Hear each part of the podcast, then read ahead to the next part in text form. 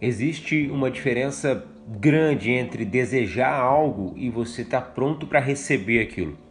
Ninguém recebe aquilo que não acredita tem que existir um estado, tem que existir uma diferenciação entre a crença e a esperança. Não é simplesmente ter vontade, ah, um dia vai chegar, eu espero que um dia isso aconteça. Não, é saber que isso vai chegar, que isso vai acontecer. Isso é bíblico. Nós precisamos é, pedir com a certeza da realização.